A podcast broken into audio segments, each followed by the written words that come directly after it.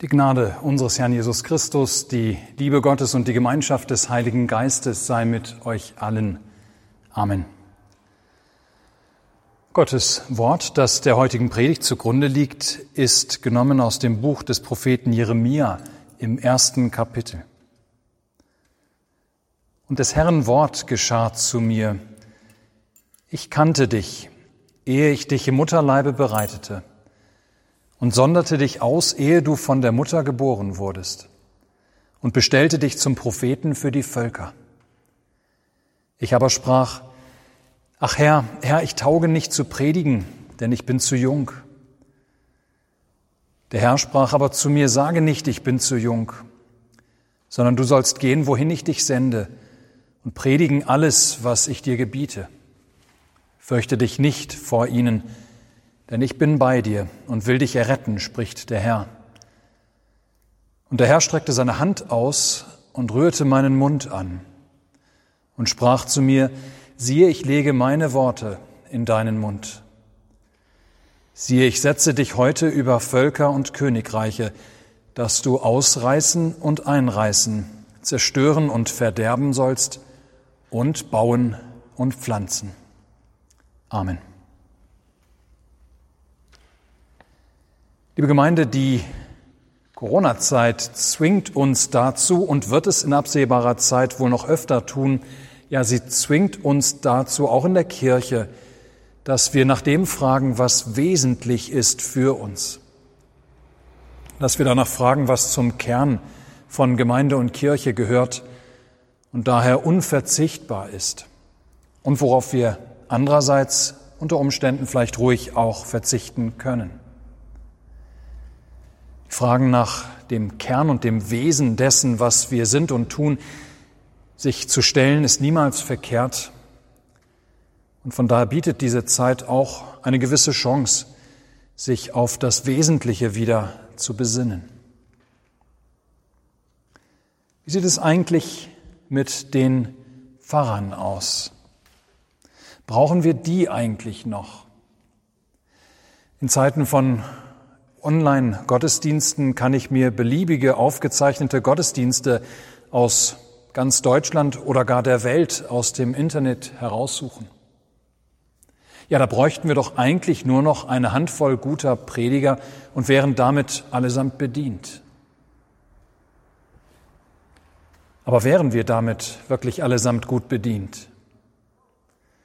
Ja, was macht eigentlich die Arbeit eines Pfarrers aus?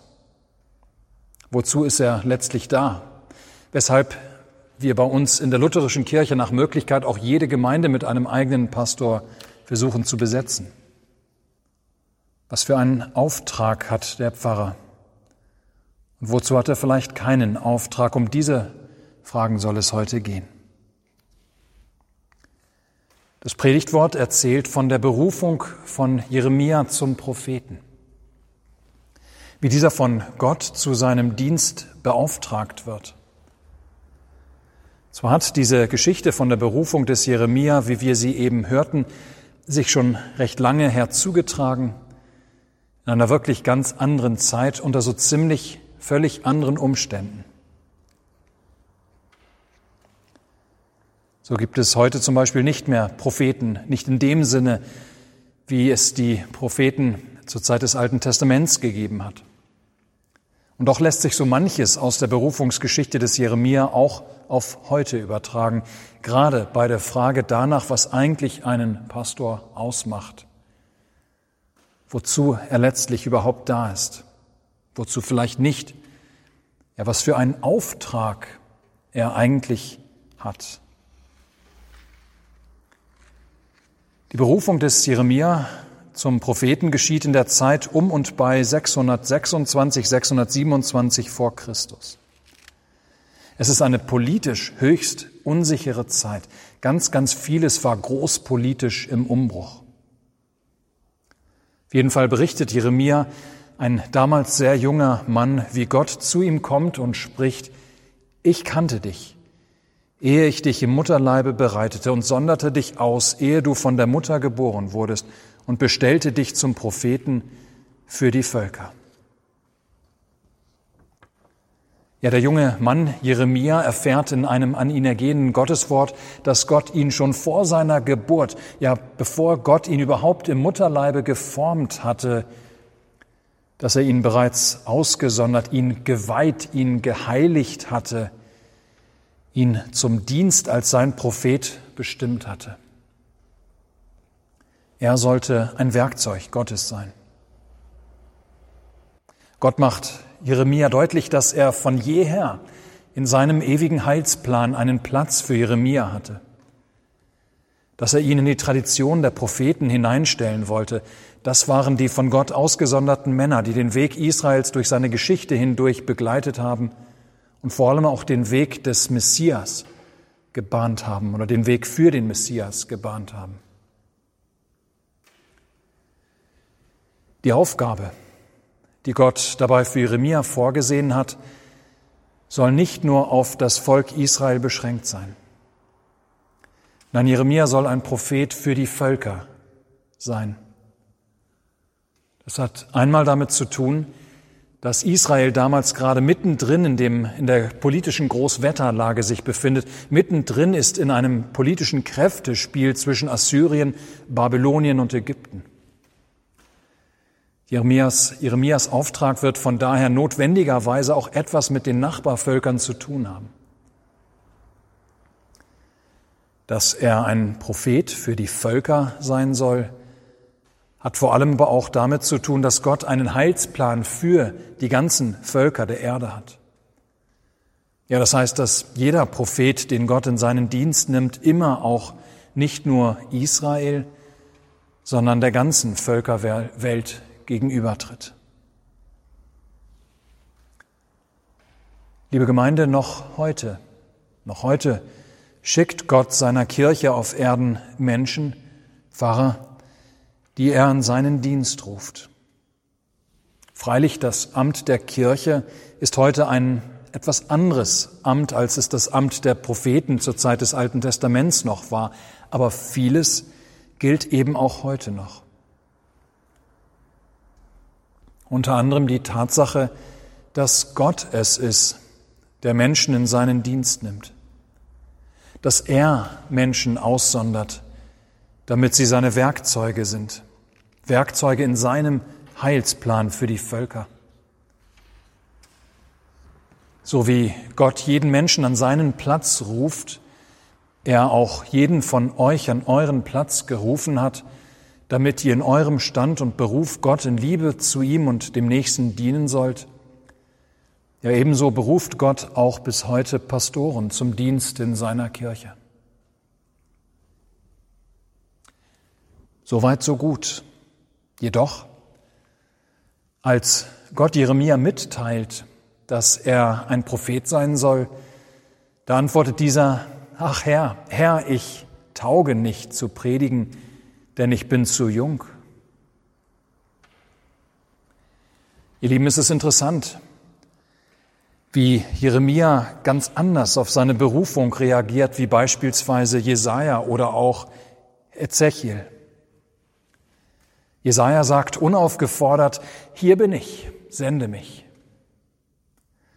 Für Ezechiel wird die Buchrolle, die er essen muss und die innen und außen mit Klage und Ach und Weh beschrieben ist, ja, sie wird in seinem Munde süß wie Honig. Aber Jeremia versucht den Auftrag Gottes abzuwehren.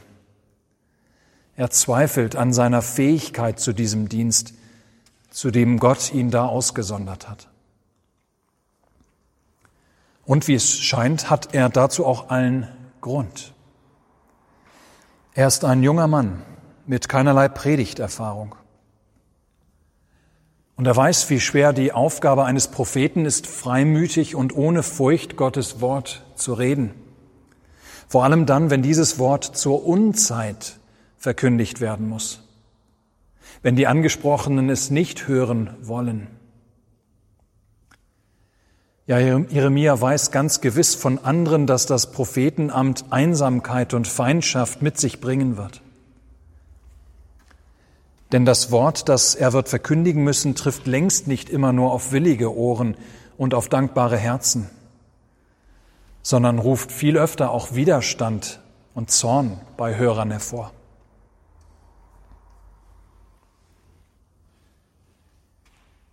Ihr Lieben, es heißt heute gerne, ein Pfarrer muss die perfekten menschlichen Qualitäten mitbringen. Er muss reif und erfahren sein, nahbar und einfühlsam, charismatisch. Jemand, der besonders gut reden kann, der super mit Kindern ist und mit älteren Menschen und am besten auch mit allen Generationen zwischendrin, gut mit Verwaltung, Technik und so weiter. Und diese Qualitäten, die haben alle mehr oder weniger ihre Berechtigung.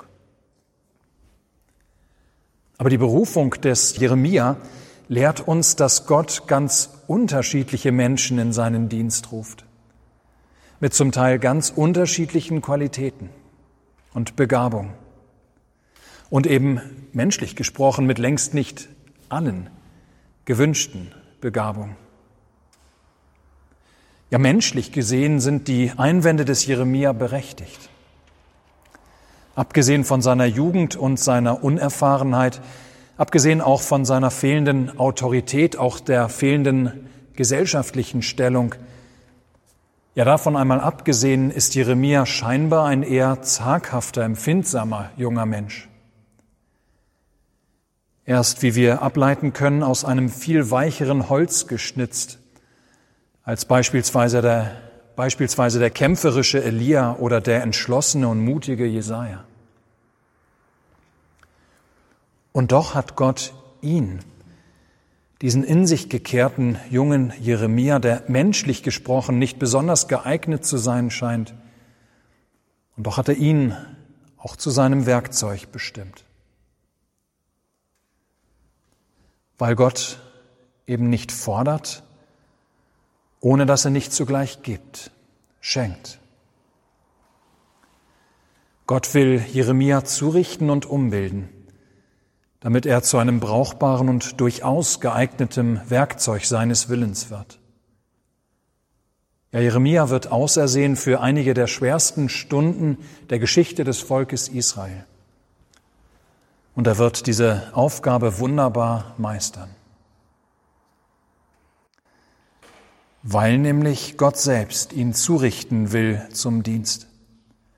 Weil er selbst Gott mit ihm sein will, ihn zu erretten und er ihm auftragen wird, was er zu verkündigen hat. Ja, auf die Einwände des Jeremia antwortet Gott nur, sage nicht, ich bin zu jung, sondern du sollst gehen, wohin ich dich sende und predigen alles, was ich dir gebiete. Fürchte dich nicht vor ihnen, denn ich bin bei dir und will dich erretten, spricht der Herr. Und dann erfahren wir, wie Gott noch seine Hand ausstreckt, damit Jeremias Mund berührt und zu ihm spricht, siehe, ich lege meine Worte in deinen Mund. Gott legt seine Worte in den Mund seines Propheten. Jeremias Hauptaufgabe wird die Verkündigung sein, die Weitergabe des Wortes Gottes an die Menschen. Doch Jeremia wird dabei, dabei niemals predigen müssen, was er sich selbst ausgedacht hat oder auch was er so in seinem Leben an Erfahrungen und Erkenntnissen gesammelt hat. Nein, Gott macht Jeremias Mund zu einem Organ für seinen, für Gottes Willen. Nicht seine eigenen Worte und Gedanken wird der Prophet reden, sondern Gottes Wort. Und eben dies wird die Aufgabe für Jeremia so viel leichter machen. Ja, gerade deshalb wird er sich auch nicht von seinen Hörern zu fürchten brauchen, weil er Gottes Wort verkündigen wird. Ja, er muss keine Angst haben, ausgelacht zu werden. Er muss keine Angst haben, wenn Menschen nicht hören wollen, was er zu sagen hat. Er muss keine Angst haben, wenn seinen Hörern nicht gefällt, was er predigt. Denn es werden Gottes Worte sein, die er verkündigt. Und Gott steht hinter seinem Wort. Er selbst ist der Garant für sein Gelingen, dass es tut, wozu er es aussendet. Liebe Gemeinde, auch so heißt es heutzutage gerne, die Kirche braucht Visionäre. Sie braucht starke Führungspersönlichkeiten mit Visionen, mit Ideen und Programmen. Aber stimmt das unbedingt? Nein, so werden wir heute mit dieser Berufungsgeschichte erinnert. Die Visionäre, die Reformer schickt Gott auch hin und wieder. Doch die Kirche braucht vor allem Pastoren, die treu sein Wort verkündigen. Die Kirche braucht nicht solche, die mit ihren Visionen und Ideen und Programmen daherkommen, sondern solche, die schlicht und ergreifend Sprachrohre Gottes sind, sein Wort verkündigen, zur Zeit und zur Unzeit. Ja, Jeremia wird nicht dazu berufen, ein Reformer zu sein, der mit seinen menschlichen Ideen, mit seiner oder mit seinen Programmen und Visionen auftritt, sondern das ist sein Amt und Auftrag, dass er ganz einfach seinen Mund in den Dienst des Wortes Gottes stellt. Dass er ganz einfach predigt und verkündigt, was Gott ihm eingibt. Kein anderes Amt und keinen anderen Auftrag haben heute die Pastoren. Siehe, ich setze dich über Völker und Königreiche, dass du ausreißen und einreißen, zerstören und verderben sollst und bauen und pflanzen. So spricht Gott weiter zu Jeremia. Und hier erfahren wir, dass das Wort, das Jeremia verkündigen wird, also in doppelter Weise wirksam werden wird. Es soll und wird zwei Dinge tun, wenn wir so wollen. Einmal ausreißen, einreißen, zerstören und verderben, aber dann auch bauen und pflanzen. Mit anderen Worten, das Wort, das Jeremia verkündigen wird, es wird einerseits Unheil wirken, dann aber auch Heil. Es wird Tod bringen und Leben. Das Wort wird Gesetz sein und Evangelium. An der Rede des Jeremia wird sich Gericht und Rettung vollziehen. Es werden die, die das Wort ausschlagen, verloren gehen. Und die, die seine Worte hören und glauben, gerettet. Ja, so wird die Predigt des Jeremia den einen zum Unheil, den anderen zum Heil. In dem Wort, das Jeremia verkündigt, liegt nämlich die Macht des göttlichen Schöpfungswortes. Das tut, was es sagt. Gottes Wort ist eine wirksame Macht, wie brennendes Feuer, wie ein Hammer, der Felsen zerschlägt, wie es später im Jeremia-Buch heißt. Es gestaltet die Geschichte und schafft die Zukunft. Liebe Gemeinde, all dieses bedeutet für uns heute, dass die Kirche nach wie vor Pfarrer braucht, die Gottes Wort unter uns laut werden lassen, unter uns laut werden lassen. Ja, wir brauchen nicht so sehr Pfarrer, die irgendwo weit weg sind, sondern solche, die uns kennen, uns und unsere Lebenswirklichkeit kennen damit sie uns Gottes Wort verkündigen können. Uns das Wort Gottes in unser, in unser Leben hineinsprechen können. Ja, keine Internetpfarrer, die persönlich zu uns keinen Bezug haben, sondern solche, die Lebensabschnitte mit uns gehen, uns kennen und durch das Wort Gottes, das sie verwalten, so einerseits ausreißen und einreißen helfen, zerstören und verderben, was nicht gut ist in unserem Leben, was böse ist und unbußfertig, und andererseits bauen und pflanzen, Glauben stärken und Leben schenken, indem sie uns Gottes eigenes Wort immer wieder laut werden lassen. Amen. Und der Friede Gottes, welcher höher ist als alle Vernunft, Bewahre eure Herzen und Sinne in Christus Jesus. Amen.